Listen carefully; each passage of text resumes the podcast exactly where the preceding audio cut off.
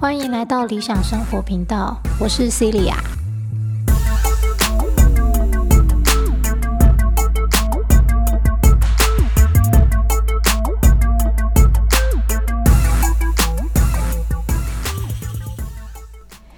好，今天这集呢，是我无意间看到了一个 YouTube 影片。这个影片的标题是“十四岁小提琴家每天花十一个小时练习，每次结束就像健身完”。那我也会在描述栏里面放这个影片的链接，有兴趣的朋友可以去那边看一看。好，那为什么这个影片看完会有感触呢？因为它就突然让我想起了我的小时候。好，我小学。好像一年级的时候吧，就突然因为 老师的某一些不公平的待遇，然后觉得很不爽，所以就跟家人说啊，我想要学钢琴。那就在小学二年级的时候就去学了钢琴嘛，学一学之后，因为我的钢琴老师他刚好就是音乐班的主任，好，所以他就跟我的家人说，哎，你可以让他去考音乐班看看呐，这样好。然后我还真的就考上了耶，超神奇的。可是我只念了一年，我没有继续念下去。那当然有很多的原因啦，好，那这边就不提。总之呢，看了这个影片，真的小时候的回忆全部都冒出来，好，然后呃更有印象的就是。虽然钢琴是我自己说要学的啦，吼，然后但是我们那个七年级生，应该大家都多少会听过，然后大人们很爱一直讲说学音乐的孩子不会变坏，好之类的，好，所以我在猜想他们听到我想要学钢琴，应该也是超级无敌开心，哈，因为就想说，哇吼，这个死小孩，说不定学了钢琴后，学了音乐之后就会比较乖哦，哈，好，哎，所以。我先回答啦，哈，因为标题就是学音乐的孩子不会变坏嘛。嗯，我个人觉得 要先定义什么叫做坏，什么叫做不坏。哈，嗯，以我小时候的言行举止对大人来说，哈，并没有因为学了音乐就。不坏哦，哈，因为他们定义我的坏，就是觉得我会顶嘴呀，哈。那但是就像之前我有一集讲说为什么要听话好一样，我个人长大以后，我觉得那明明就是独立思考的能力啊。好，那这种独立思考的能力，怎么可能因为学了钢琴、学了音乐就放弃思考嘞？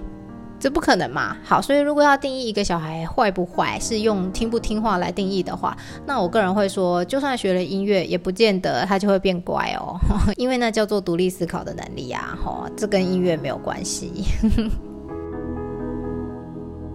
不过呢，为什么影片会让我这么有感觉？是我我不认为学音乐就会让小孩比较听话，好，可是呢。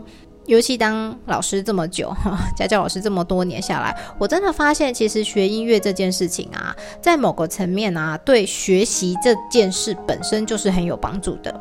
好，就是倒不是说哦，学音乐就是会了一项技能或干嘛哈，真的能靠音乐这一项技能吃饭的人其实不多嘛哈。但是我觉得，呃，与其说是学会了什么样的技能，不如说是。呃，在学音乐、练习乐器、好练习演奏的这个过程，就会慢慢的学会一个能力，叫做如何掌握任何一种技能的能力。好，就是听起来很像绕口令哈，但是啊，我觉得它确实就是如此哎。好，然后当能够学会这个掌握学习任何一种技能的能力之后。真的像绕口令。好，其实对于将来要克服困难啊，或者是养成终身学习的能力啊，都是蛮重要的。好，为什么这么说呢？哈，我相信有练习过任何一种乐器的人，应该都知道，我们在要透过这个乐器演奏一首曲子的这个过程当中啊，其实不可能一坐下来就叫你直接弹奏嘛。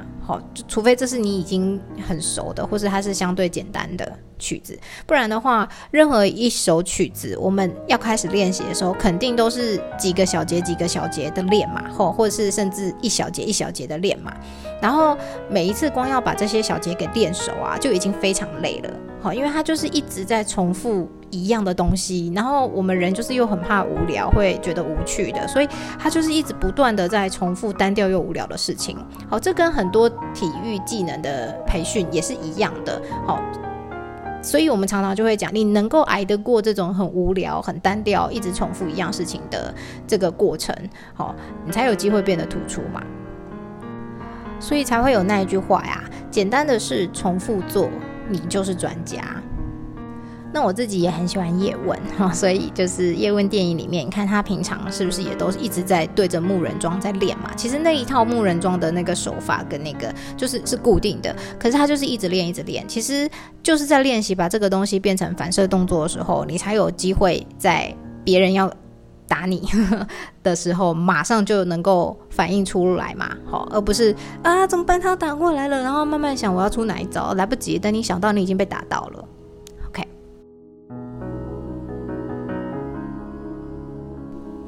好，那回到呃音乐的练习，乐器的练习这边，那小节练好了，好几个几个小节也练好了，最终就是要合在一起才会成为一首曲子嘛。好，那。难道我们一个一个小节练好了，合在一起就直接能够很流畅吗？不可能的嘛！哈，当合并整首练的时候才更难，而且也会很累。尤其像小提琴那种，我们刚开始练的时候，啊手超酸的好不好？好，所以就是，嗯，小节练熟也不代表整个连贯起来就会非常顺畅，然后也不等于说每一个小节很会拉、很会弹。很会吹奏，你就可以整首曲子都表演的非常好。所以小节的练习就是第一个困难点，你能不能够一直重复练习这种简单又无聊，然后重复的东西？好，然后第二个呢是小姐好不容易练好了，我们要整首曲子来练的时候，然后整首曲子练起来有时候也会不顺啊，然后要重拉呀，干嘛的？所以你。等到要整首连贯起来练的时候，你就得每次从头拉到尾，从头弹到尾，或是从头吹奏到尾。而且只要中间有哪一个断点，我们觉得自己不够好，没有连接的很顺畅的话，我们下一次就要在那个地方特别小心。这个有多么多么的重要啊！其实这就跟我们平常说的自我检讨的能力嘛。我为了要把这个东西给做好，我应该是要检讨自己，说哦，我哪里可以再做改进，对不对？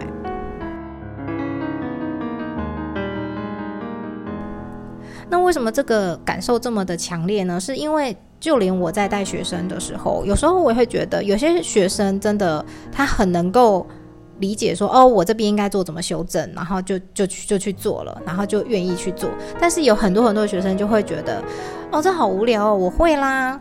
那我也会说，可是你会了，但是你没有把它串在一起，就不能保证你在考试的时候可以很顺啊。因为你一题一题会，不代表你一口气写四五十题你也会啊。因为写到后来会疲乏嘛。这个在我们之前讲那个准备学测考试英文的那个地方，我也有提到。好，我个人觉得这个训练非常的重要。然后是一直到看了这个影片，才突然哦，我突然懂了一点什么。原来就是嗯，因为我小时候练琴就是这样子的逻辑嘛，所以我。长大之后，我对于自己我也是这样训练，然后我也会跟学生说，呃，一题一题写跟全部一起写，我是真的是两回事，好，甚至是你一个一个单元的练习，跟整册整册或是三年这样子的练习也是完全不一样的，所以你必须得要真正去实际操作，就很像是我们弹奏乐器一样，真正去弹奏一整首，你才会知道你在这样子全面性的状况之下。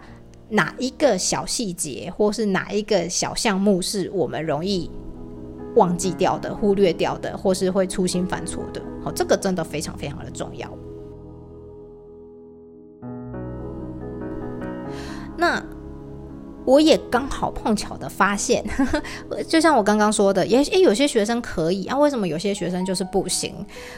嗯，我不知道不行的学生们发生了什么事，但是呢，我发现那些可以做到这件事情的人的那几个学生，全部都是学过乐器的，不管是小提琴、古筝啊、钢琴啊，各种好长笛，随便，反正我发现他们其实都是练过音音乐的，练过乐器的。好，好，所以回到主题来讲，我会觉得学音乐的孩子不会变坏。好。的这个变坏是说，呃，就像我们在读书会少有人走的路里面一样，就是他会知道我该承受的痛苦是什么，我该承受的难关是什么，然后我必须得克服过去，因为我最终要的结果就是能够把这首曲子给好好的演奏完毕，而且是好听的嘛，也不是乱拉的嘛，乱弹的嘛，乱吹的。还有一个最重要的就是能够坚持下去的毅力啊，就像我好朋友。在讲减肥那集，吼，后来他听完跟我说：“啊，你真的很有毅力耶，你有办法做这样的事情。”我后来想一想，嗯，那可能真的是因为跟练习乐器有关吧。就像呃，有句话不就说嘛，成功不是来自你偶尔做的事，它来自你不断做的事。